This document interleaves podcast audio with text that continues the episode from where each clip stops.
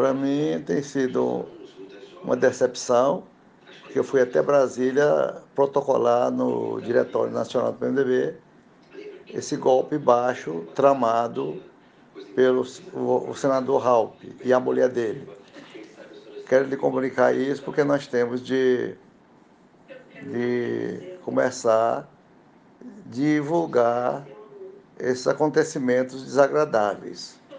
Né? Por exemplo, cada um de uma maneira que não seja agressiva, mas tem sido bandido, descarado em relação à minha pessoa.